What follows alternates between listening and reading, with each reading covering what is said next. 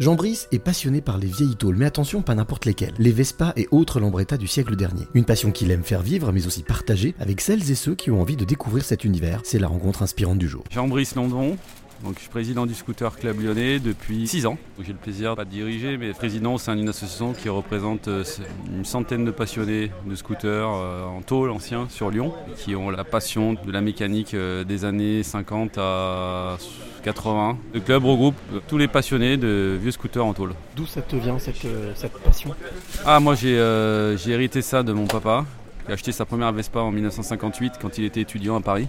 Bien, euh, quand j'étais jeune, euh, euh, j'ai voulu l'imiter. Donc il y a déjà une trentaine d'années que je suis passionné par les, vieilles, vieilles, tôles, les vieux scooters, Vespa, Lambretta et autres, puisque je suis aussi collectionneur. Donc j'aime bien cet univers. Donc voilà, l'héritage familial, on va dire.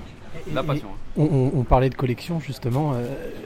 Quel est, le, moteur justement pour, pour être les collectionneurs de Vespa? Bah euh, En fait, la Vespa, ou enfin le scooter euh, en taux les années 50, c'est intemporel. Aujourd'hui, euh, on peut prendre un scooter de 1950 et rouler avec sans, avoir de problème, que ce soit mécanique ou, ou d'utilisation, parce que c'est, un, engin qui a été très bien conçu, qui est propre, solide, pas dangereux.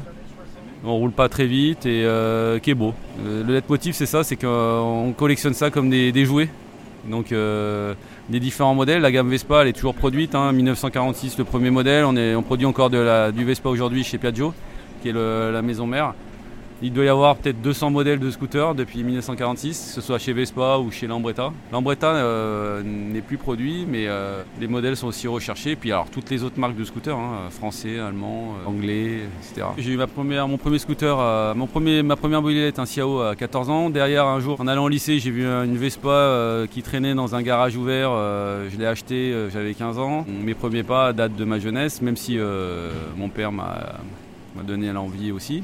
Et euh, en fait, ce sont des jouets. Aujourd'hui, euh, j'ai le plaisir d'ouvrir mes garages, d'en sortir un, euh, de le faire tourner et d'aller me balader. c'est assez bon enfant. Est-ce que c'est un, virus qui se transmet? Oui, ça se transmet quand on a des enfants. C'est plus étendu dans le monde masculin, même s'il y a des filles qui roulent. Hein. Aujourd'hui, le problème, c'est que c'est facile de transmettre son scooter.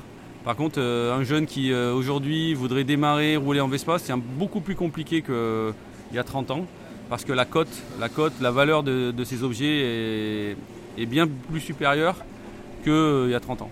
Aujourd'hui, euh, un jeune euh, qui a 14-15 ans n'aura pas les moyens de s'acheter une Vespa. Quelle qualité, selon toi, il faut avoir pour faire perdurer cette passion? Le plaisir de transmettre toutes ces valeurs qui sont liées à, la Dolce Vita italienne, tout l'univers italien. Il ne faut pas oublier que c'est Vespa, donc ça va avec tous les objets, les objets italiens. Quoi, donc, Aujourd'hui, Qu'est-ce que tu dirais justement à quelqu'un qui aura envie de, ben de, se lancer dans cette, dans cette passion, dans cette collection? Il y a une méthodologie parce que la gamme elle est tellement importante aujourd'hui.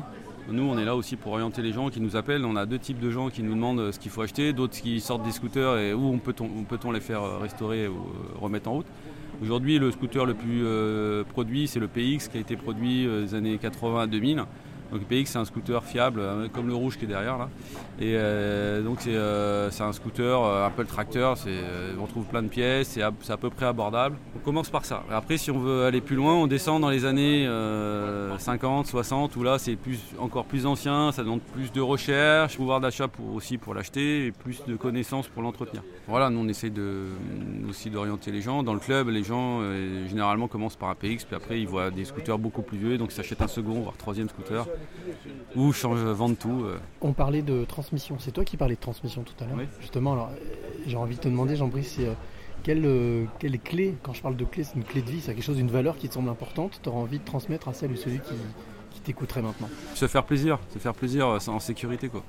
En sécurité, donc c'est ça le, plaisir avant tout. Hein.